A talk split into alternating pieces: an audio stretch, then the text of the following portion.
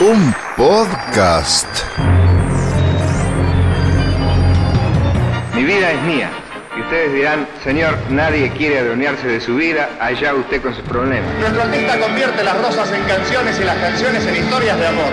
Nuestro artista en esta noche, Sandro.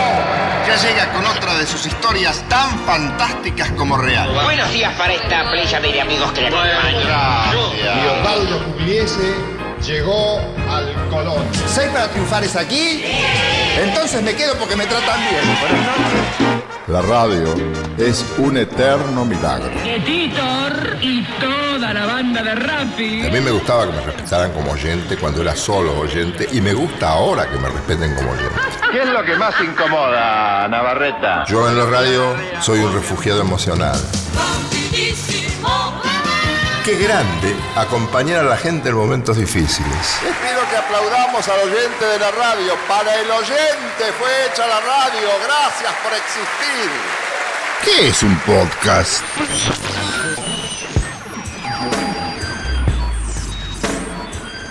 Héctor Larrea, Una vida en la radio.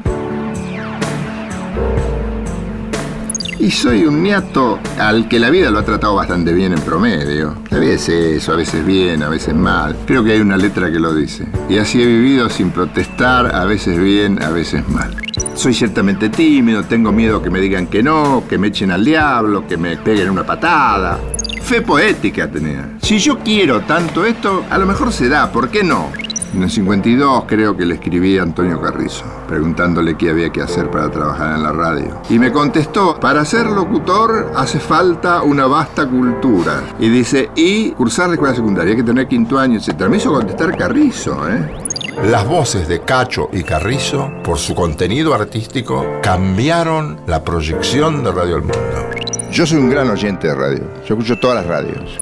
Dar algo aproximado a lo que se espera, ¿no? No todo lo que se espera porque hacemos lo que podemos ¿no? y rara vez lo que deberíamos. Me gustaría haber sido mejor padre, por ejemplo, pero cuando vas a mil no te das cuenta. Yo en la radio soy un refugiado emocional. Mi razón de ser, mi justificación, un niño solitario, bastante solitario, con una orfandad demasiado temprana, el enorme amor de mi madre que me sacó a flote, pero sé que este refugio no es para siempre, en un determinado momento los años van a ganar, pero estoy dispuesto a estar solo. La radio es tan bien hechora que me está proveyendo de valor para enfrentar más tarde la soledad. Quiero decirles que resolví ponerle fin a esta carrera de 60 años de trabajo, que quiero agradecerles a todos. Le comuniqué oficialmente al gerente artístico de la emisora, el amigo, el entrañable amigo Martín Jiménez, que ya no cuenten conmigo. Agradezco los ofrecimientos reiterados de la emisora para continuar. Lo agradezco eternamente, pero ya es hora de quedarse en casa. Quiero agradecerles, oyentes, esta amabilidad que han tenido durante tantos años de hacer mi vida más feliz. Ojalá yo en pequeña escala, haya hecho para algunos un momento de la vida más feliz.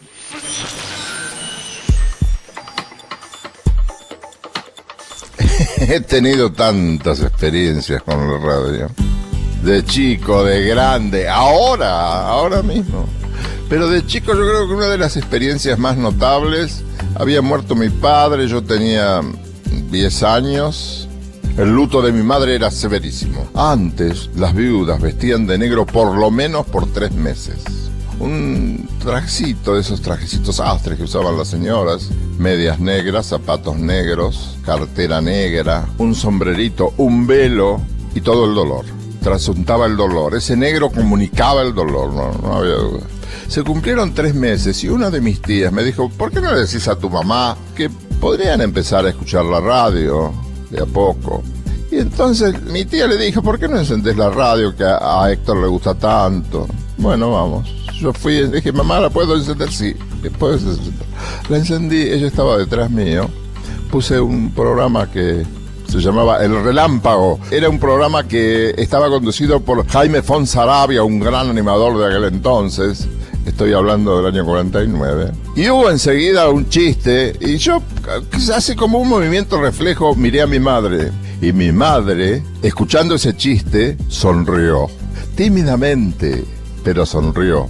yo consideré que era un milagro. Y fíjate, la radio, amigo mío, amiga mía, es un eterno milagro. El que quiera creer, que crea. Y que sea lo que sea.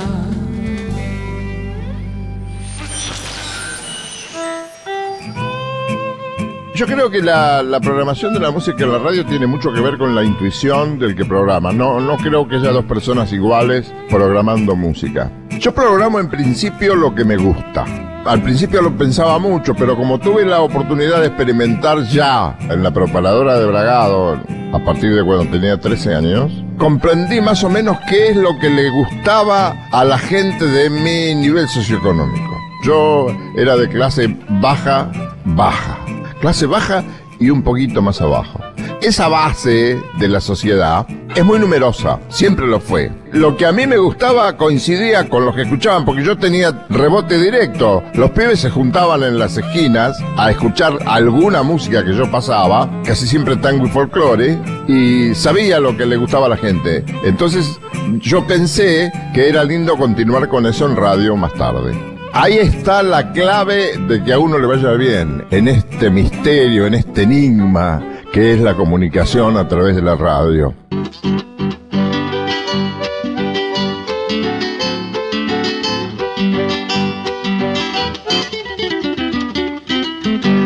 Allá por las mañanitas, don Héctor llega con mucho apuro, mateando con las chinitas, lo pasa churo, lo pasa churo. La música de esta tierra siempre se empeña por difundir. Rapidísimo lo informa y también desde hace tiempo es otra forma de despertar. Andando por las mañanas con muchas ganas, con muchas ganas. Rapidísimo es la clave de las mañanas porteñas y también es una seña para la gente del interior. Todo va mejor con con rapidísimo, sí señor. Yo necesitaba dos horas para eso. El formato que yo me había hecho en la cabeza. En vez de dos horas me dijo, no, tengo media. Me dijo el gerente de Radio El Mundo. Dice, tengo media, ¿te gusta igual? Sí, ya gozaba, ya hacía el mundo del espectáculo. La gente vivía mucho más loca por la gente que trabajaba en la televisión. Era como un monstruo de dos cabezas. Trabaja en la televisión. Ah, la flauta empezaban a conocerme, me hacían pasar en la cola del banco, unas cosas bastante incómodas. Después eh, había que hacer cosas cortas, que era una manera de no correr el riesgo de cansar a la gente. Pero yo todavía no sabía cómo iba a recepcionar, qué quería la gente. Yo le traía un material que estaba en desuso. ¿Cómo iba a reaccionar la gente? ¿Qué sé yo? cómo va a reaccionar la gente? ¿Tendré público? No sé, alguien va a ver. Y bueno, empecé así, rápido, tic, tic, tic, tic, tic. Ah, me dice, vas a tener que hacerlo muy rápido. Bueno, le ponemos rapidísimo. Rapidísimo, rapidísimo tiene. Alma de bandoneón. A un hombre lo habían operado de la vista y parecía que perdía la vista. Dice, el único consuelo que yo tenía era con una radio gangosa puesta acá, escuchar los tangos de rapidísimo. Qué grande acompañar a la gente en momentos difíciles.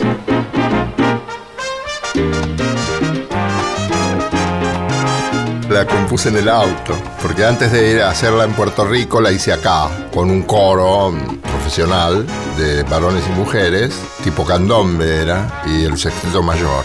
Y tenía que componer la, la letra. En la mañana fresca y temprana como una rosa, un duendecito frágil chiquito sale a pasear. La letra son seres tiernos, son los eternos componedores de un mundo loco que piensa poco en portarse bien. Los artistas son los grandes componedores. Quedan los artistas, dice la canción. Y por eso a mí me gusta promocionar a los artistas. Y por eso la canción se refiere exclusivamente a eso. Es nada más que un sueño, rapidísimo. Era ganas de ver un mundo diferente, más lindo. Y la música puede posibilitarlo.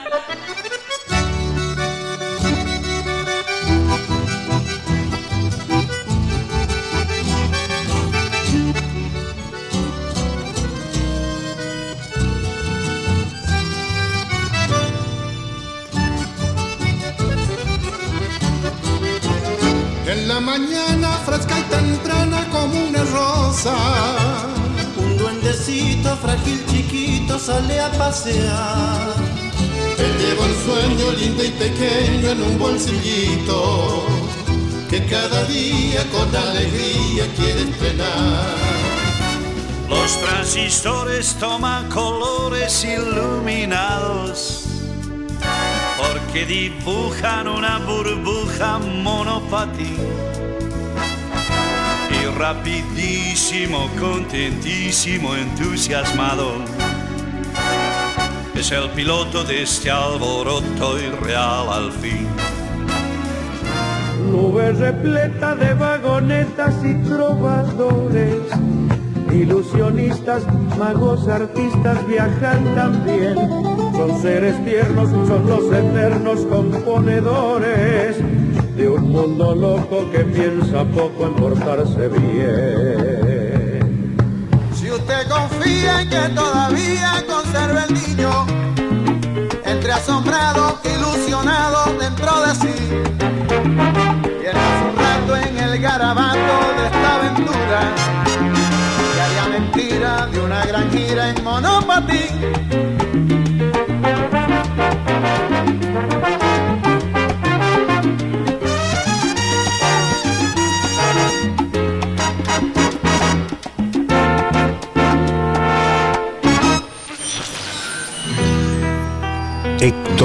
Una vida en la radio. Renovado esplendor. Y una noche nos presentamos en el Club Victoriano Arenas de Villa Castellino en un concurso de cantores que se estaba llevando a cabo. Nos anunció un muchacho que hacía poco había llegado del interior de la provincia de Buenos Aires. Era bastante gordito, tenía una peinada gardeliana y una voz brillante, vigorosa. Y desde esa noche nos hicimos buenos amigos.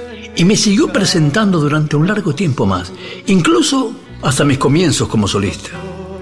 Cuando murió mi viejo, este amigo me prestó la plata para pagar el sepelio porque yo no tenía un mango.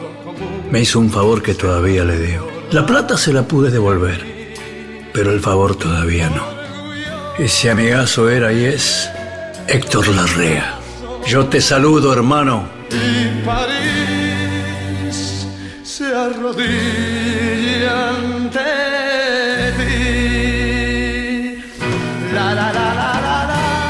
Un día iba a la casa de Sandro.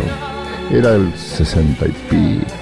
Me bajo de un colectivo y iba a tomar otro y estaba saliendo una música hacia afuera de una casa que vendía discos.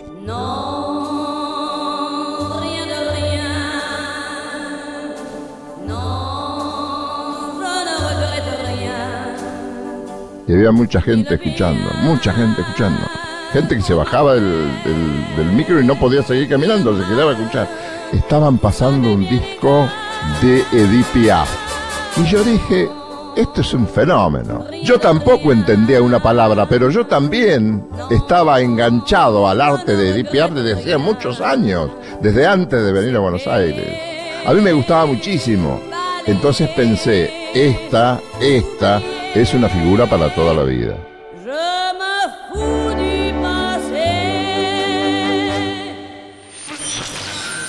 Vamos a hacer un tango preferido del público hace muchos años, La Mariposa.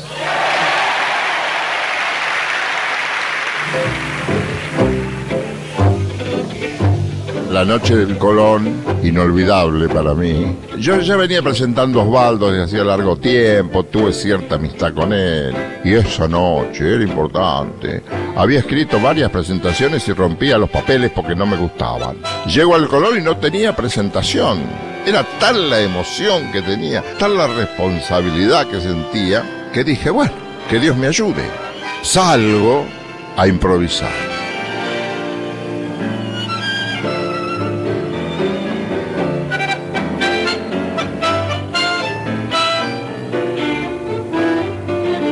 y Osvaldo Pugliese llegó al Colón. Y solo cuando se ama mucho la música popular, cuando se la quiere del fondo de las entrañas, cuando uno busca su identidad y entre las cosas o los caminos en los que busca su identidad como ciudadano, como hombre, como persona, como pueblo, está la música popular, Solo así puede comprenderse todo lo que eso significa decir. Y Osvaldo Pugliese llegó al Colón.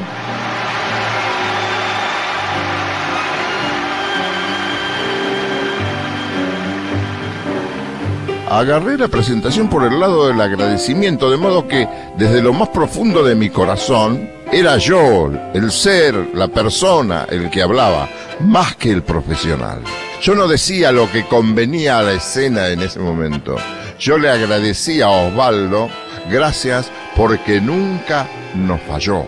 Osvaldo era un gran músico y una gran persona.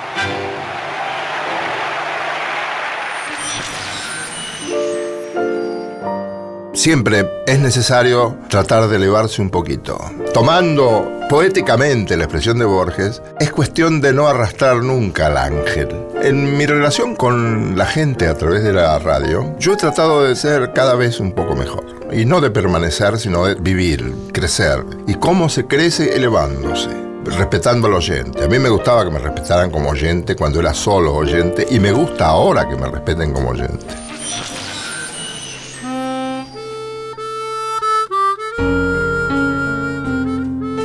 Desde hace mucho tiempo y conversando con gente que ya no estaba con nosotros, yo era chico, tenía 12, 13 años, y les preguntaba a los viejos gardelófilos qué es lo mejor de Gardel. Recuerdo que siempre se preguntaba eso. Y muchos conocedores decían desdén. No hay nadie que pueda interpretar desdén además de Gardel. Creo que exageraban un poco, pero sí, escuchando la versión, el protagonista está muy enamorado de una mujer que no le jugó bien, pero él le dice que la ama hasta el delirio, tan hasta el delirio, que por seguirla hasta el infierno, él despreciará el Edén que la ama, la ama hasta el final, la ama como es. Tiene cierta concepción hasta religiosa, ¿no? A lo largo del tango, Gardel expone diversos estados de ánimo, es un drama, un dramón tremendo. Que esos dramas hay que mirarlos en sentido figurado. Son ficciones, en muchos casos metafóricas. Esta es una gran metáfora que Gardel interpreta como lo interpreta porque es él. ¿Por qué es él? Ah, no sé. Porque yo creo que lo mejor que puede pasar ahora. ¿Qué es, Carrito? ¡Que cante Gardel! Sin embargo, ante el eterno será el mismo mi desdén. Y en mi amor profundo y tierno, por seguirte hasta el infierno, oh, yo despreciaré el Edén.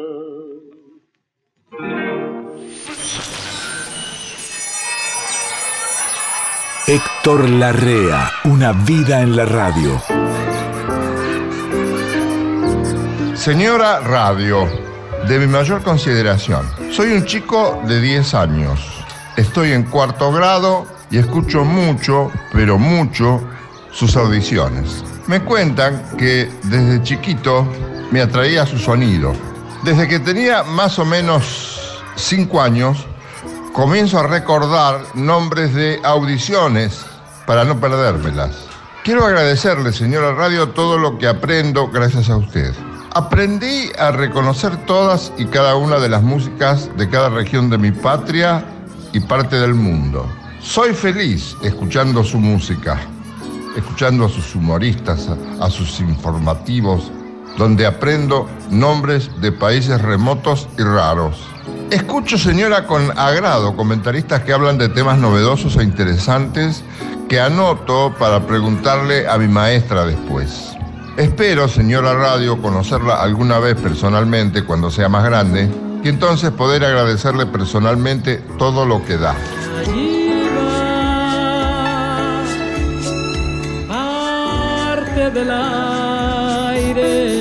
Su tarea es luminosa, créamelo y ayuda a la gente a calmar sus penas, a alegrar sus vidas y a muchos, o para muchos, es una luz que puede enseñarles a encontrar su camino. Yo sospecho, señora Radio, que estoy encontrando el mío. Afectuosamente, Héctor.